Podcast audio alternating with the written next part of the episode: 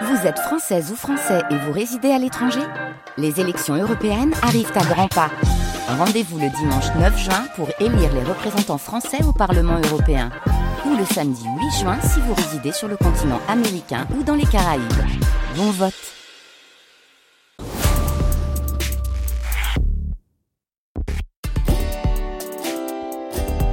France Inter.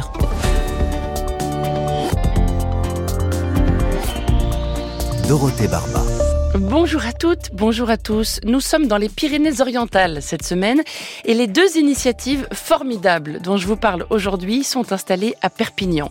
Une cantine solidaire d'abord et un potager école ensuite. Deux projets qui sont bourrés d'humanité et qui font du lien avec talent. Deux projets qui ont un point commun, les légumes. Tenez, on est le 14 février. Pour l'amour des légumes. Soyez les bienvenus. Carnet de campagne, le journal des solutions.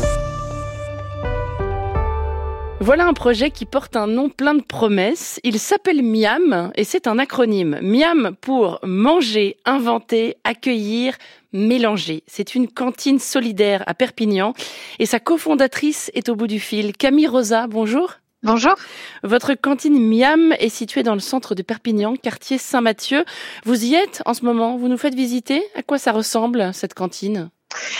Eh bien, c'est un lieu pour tous et toutes. C'est un lieu qu'on a acheté il y a quelques mois à peine. Et euh, aujourd'hui, c'est un espace qui accueille euh, tout le monde autour d'un café, d'un repas le midi et de plein d'activités qui sont organisées tout au long de la semaine.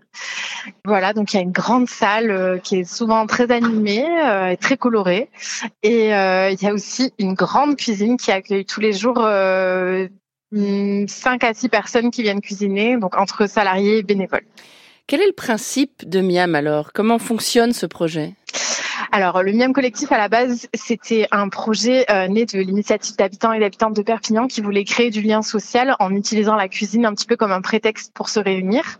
Donc, pendant des années, pendant, pendant quatre ans, on a exploité une cantine euh, au sein d'un bar commercial. Donc, on faisait vraiment juste à manger le midi. Et puis, on a commencé peu à peu à développer des événements, des activités. Euh, puis, on s'est senti à l'étroit dans ce lieu. Donc, aujourd'hui, euh, on a notre lieu à nous, qui est un lieu associatif. Donc, Miam Collectif, c'est avant tout une association mmh. qui rassemble plus de 2000 adhérents, des habitants et habitantes de Perpignan, qui est piloté par un groupe bénévole et qui regroupe aujourd'hui cinq salariés.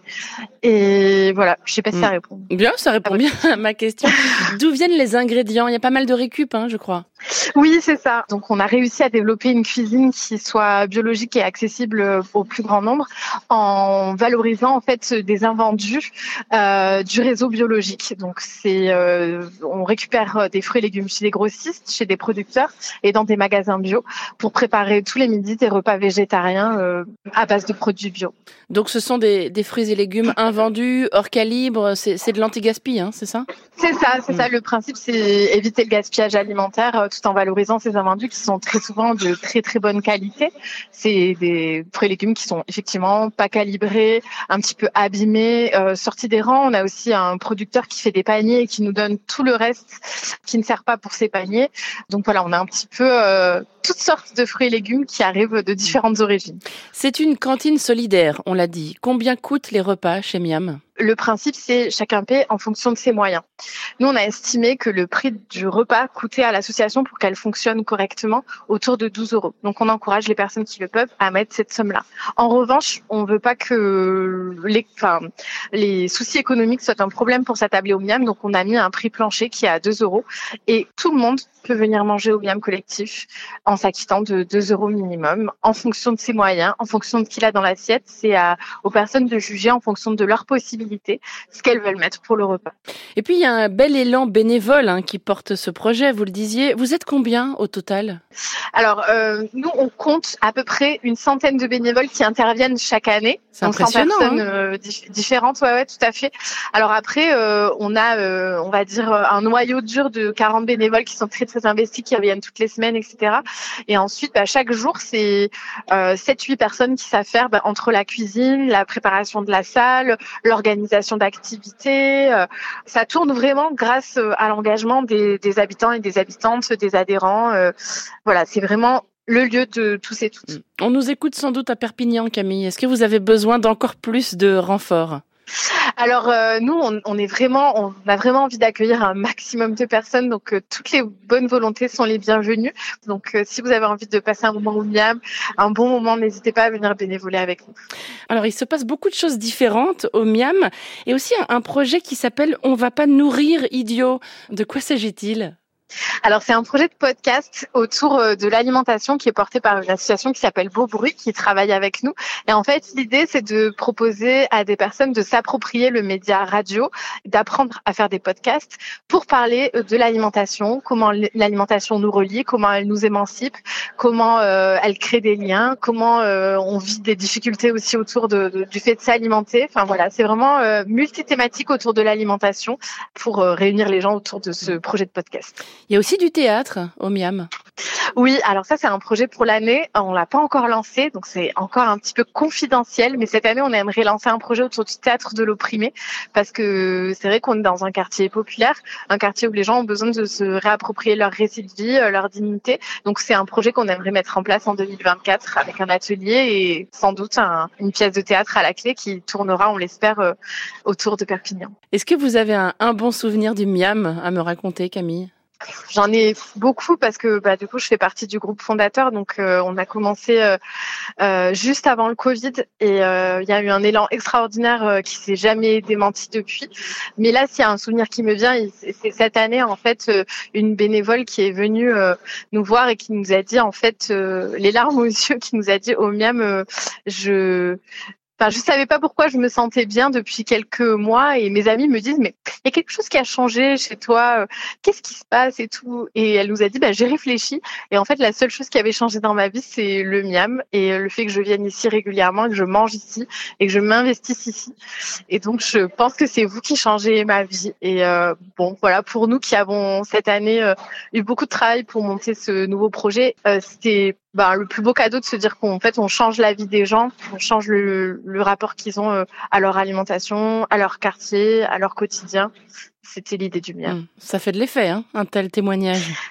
Ouais, je vous avoue qu'on était tous un petit peu en, en, larmes dans la cuisine quand elle est arrivée un matin pour nous dire ça. Ça a touché euh, tout le monde et je pense que ça a résonné dans tout le monde. Ça a donné du sens vraiment à ce qu'on fait. Merci beaucoup Camille Rosa.